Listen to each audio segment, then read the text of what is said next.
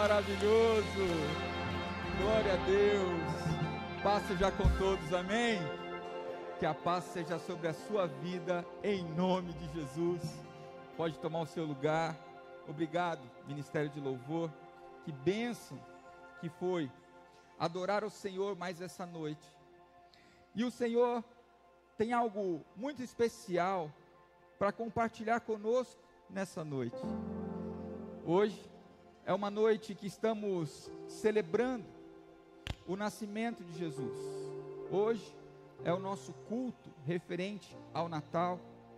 E assim como falei hoje na oração da madrugada, não vamos entrar em questões teológicas a respeito do Natal, porque isso não importa. O que importa é que todos temos o entendimento que Jesus nasceu. Isso é importante. Agora, não é importante a data, se era mais para lá, mais para cá. Não importa o motivo que deu o nome à festa de Natal. Nada disso é importante. O importante é sabermos que o Senhor nasceu e Ele é pela nossa vida, amém? E eu quero hoje compartilhar uma palavra com vocês, muito poderosa da parte de Deus o Senhor tratou comigo algo que eu quero compartilhar com vocês. Nós vamos usar Isaías 9, verso 6, e também Isaías 7, verso 14. Nós vamos usar esses dois versículos como base para a palavra de hoje. Isaías 9, 6 e 7, 14. Está aí no telão para você acompanhar conosco. Se você não trouxe a sua Bíblia. Você que tem a sua Bíblia, você pode procurar aí. E o Senhor vai falar conosco. Amém? Glória a Deus. Aleluia. Isaías 9, verso 6. Quem achou aí? Dá um glória a Deus. Quem está vendo o telão aí, dá um glória a Deus. Aleluia. Assim diz a palavra do Senhor. Porque um menino nos nasceu, um filho nos foi dado e o governo está sobre os seus ombros. E ele será chamado maravilhoso, conselheiro, Deus poderoso, Pai eterno, príncipe da paz. E no 7,14 diz: Por isso o Senhor mesmo lhes dará um sinal. A virgem ficará grávida e dará um filho, e o chamará Emanuel. Oh meu Deus. Senhor, essa é a tua palavra Fala conosco. Trata os nossos corações nessa noite especial. Que cada um receba essa palavra segundo o seu entendimento. Que cada um receba segundo a necessidade que tem para hoje. Trata os nossos corações, Senhor. Me usa como boca profética essa noite para que o seu povo seja alimentado. Nos leva ao centro da tua vontade com a tua palavra. Assim eu oro e agradeço. Em nome de Jesus. E você aplaude o Senhor por esta palavra.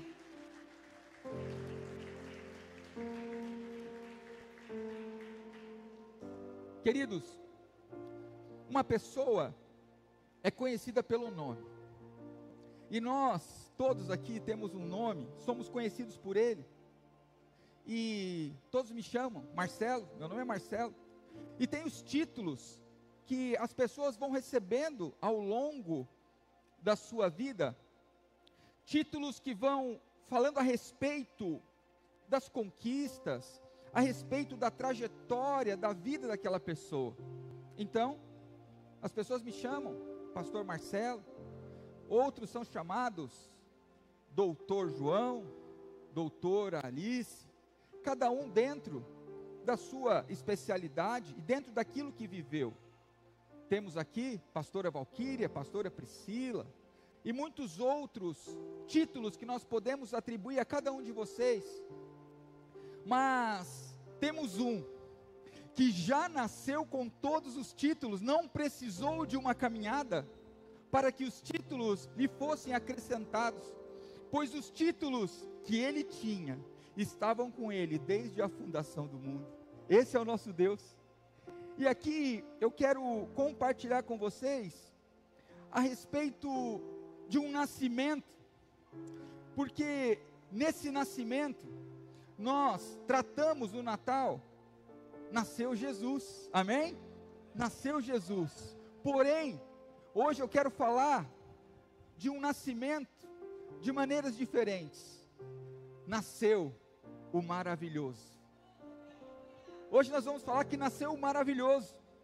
Em Juízes 13, 18 diz: Respondeu-lhe o anjo do Senhor e lhe disse: Por que perguntas assim pelo meu nome, que é maravilhoso? Maravilhoso ele é. E quando nós entendemos que ele é maravilhoso na nossa vida, entendemos que ele faz maravilhas no meio de nós, prodígios no meio de nós, milagres no meio de nós. Isso é lindo. Porém, o Senhor me trouxe uma reflexão dura ao coração nesse Natal. Porque quando Jesus veio, eles esperavam um Salvador. Quando Jesus veio, eles esperavam alguém que fosse livrá-los das mãos dos inimigos. Eles esperavam Deus que fosse livrá-los do sofrimento nessa terra. E hoje, muitas vezes, quando lemos isso, ficamos indignados não aceitaram Jesus, como pode? O Salvador. Mas até hoje, temos pessoas que continuam esperando pelo mesmo Jesus que eles esperavam. Tem muita gente que está na igreja, tem muita gente que está buscando Jesus, mas não o Jesus que nós recebemos, o maravilhoso, não o Jesus que conquistou algo para mim e para você, que é a vida eterna. Continuamos esperando o Jesus que vai me livrar das contas que eu tenho para pagar, o Jesus que vai me livrar dos sofrimentos dessa terra. Queremos ainda aquele Salvador e esquecemos que o propósito dele é muito maior do que pagar as nossas contas. Nós temos deixado de lado o propósito de Jesus, que é reconciliação com Deus, que é a salvação, que é a vida eterna. Continuamos esperando o Jesus que resolve os nossos problemas terrenos e esquecendo do Jesus que já resolveu os nossos problemas espirituais, amém? Nós temos um Jesus que já conquistou para nós uma nova terra, conquistou para nós a eternidade, mas continuamos esperando o Jesus que arruma só o emprego, o Jesus que resolve os nossos problemas de relacionamento, o Jesus que traz a nossa cura física, estamos esquecendo do Jesus que cura a nossa alma. E Ele é, e nasceu, não apenas Jesus, mas nasceu o conselheiro. João 14, 26, mas o Consolador, o Espírito Santo, a quem o Pai enviará em meu nome, esse vos ensinará todas as coisas e vos fará lembrar de tudo que vos tem dito. O conselheiro deixou para nós o Espírito Santo. O conselheiro deixou para nós o Espírito Santo que está conosco em todo o tempo, que nos acompanha, que nos fortalece, que consola o nosso coração no momento da angústia. Continuamos esperando e esquecemos que Ele já está no meio de nós. Queridos, o Natal é um momento de muita alegria, mas não podemos deixar de refletir sobre o real sentido da vinda de Jesus para as nossas vidas. Ele veio, está no meio de nós. Estamos passando ainda por algumas aflições, sim, mas Ele venceu o mundo por mim e por você. As nossas aflições leves e momentâneas, elas têm para nós peso de glória, porque Ele está cuidando de tudo que seria de mim e de você se Ele não estivesse no meio de nós, cuidando de cada um de nós e trazendo o alívio necessário no momento da angústia? Nasceu Jesus, mas nasceu Deus forte. Salmos 89, 8 diz: Ó Senhor, Deus dos exércitos, quem é poderoso como tu és, Senhor, com tua fidelidade ao redor de ti? O Deus onipotente, que pode todas as coisas, e nós podemos todas as coisas nele, porque é ele que nos fortalece, amém? Nós podemos todas as coisas, tome posse disso sobre a sua vida hoje, Comece a encarar esse Natal de maneira diferente. Que nasceu alguém muito mais do que um Jesus. É um Jesus que é um nome sobre todo nome. Ele é muito mais coisas do que apenas o que é lembrado no Natal. Tem muita gente que está dando mais valor ao Papai Noel do que a Jesus. Não vou entrar nesse mérito. Eu acho muito legal a maneira de comemorar, está tudo bem. Mas entenda, nós temos alguém poderoso que veio por mim e por você, nasceu por mim e por você. E Salmos 92 diz: Antes que os montes nascessem e se formassem, a terra e o mundo, de eternidade a eternidade, tu é Deus. Pois mil anos aos teus olhos são como um dia de ontem que se foi, e como a vigília da noite. Nasceu para mim e para você o Pai da eternidade. O Pai da eternidade. Queridos, a nossa vida é um sopro perto da eternidade que já foi conquistada para mim e para você. Nós temos aí muitas coisas para resolver, muitas pendências ainda para resolver esse ano mas nada se compara à eternidade com o poderoso, nada se compara à eternidade com o maravilhoso, nada se compara à eternidade com o príncipe da paz, que já está no meio de nós, fazendo maravilhas na minha vida e na sua vida. Aplauda ele, aleluia, glória a Deus.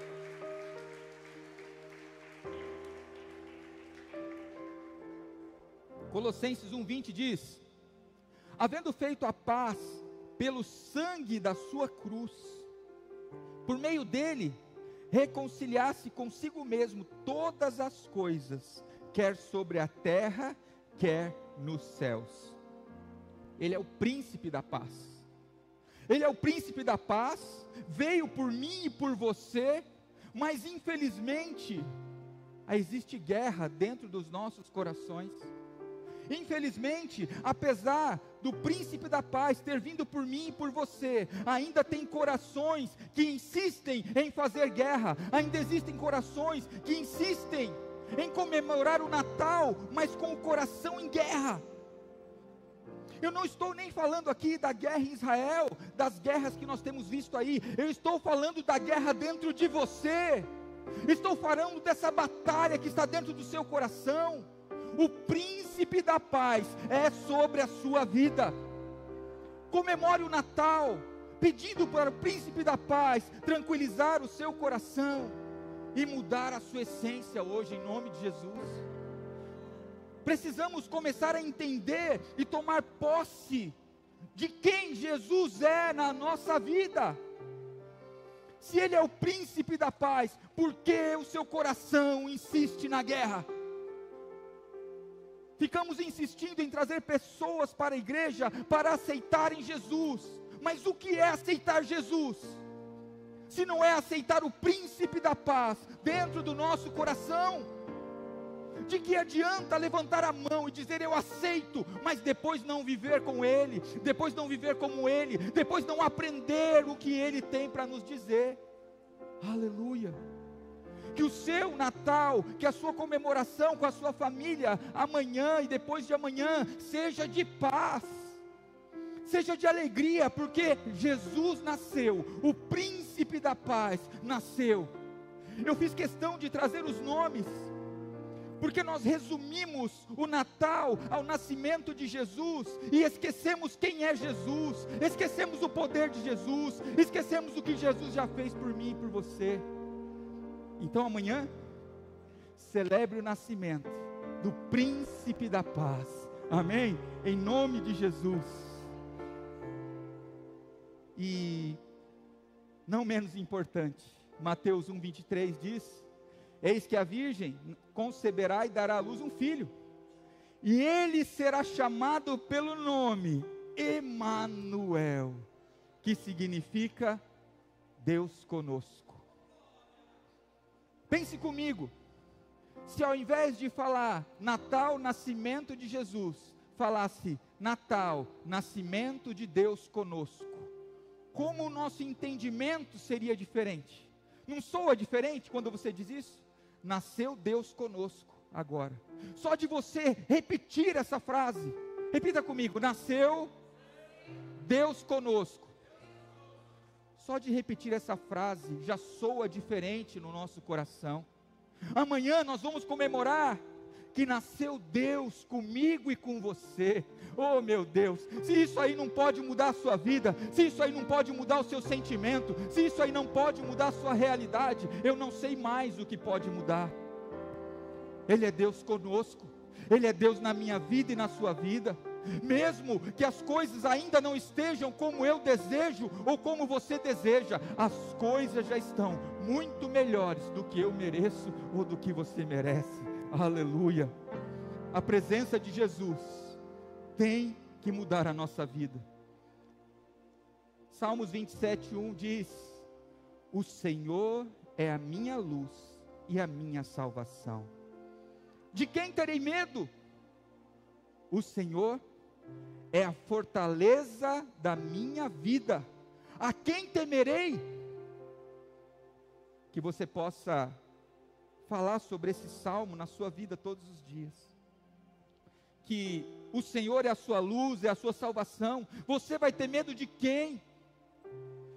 Se você está com medo de alguém ou de alguma coisa, entenda que o Senhor é a sua luz, o Senhor é tudo na sua vida. Então, que você possa celebrar isso. Celebre no Natal agora algo diferente o maior presente você já ganhou. Se tem alguém aqui que não ganhou presente, eu já digo: você foi presenteado com a vida eterna. Você foi presenteado com um presente que não se consome. Você foi presenteado com o seu nome no livro da vida que não será apagado. Você foi presenteado com um lugar na mesa com o Senhor. Esse é o maior presente que você podia ter na sua vida e esse não lhe será tirado. Aleluia! Glória a Deus! Oh, aleluia! Deus é bom demais. E ele já nasceu com todos os títulos e não faz questão de ostentá-los. Ele nasceu com todos os títulos e não se preocupa em ostentá-los, em esfregá-los na nossa cara. E nós muitas vezes, pequeno título, pequeno título. O que, que você é? Sou líder da classe. Estou na série, na primeira série e a pessoa já estufa o peito, eu sou o líder da classe.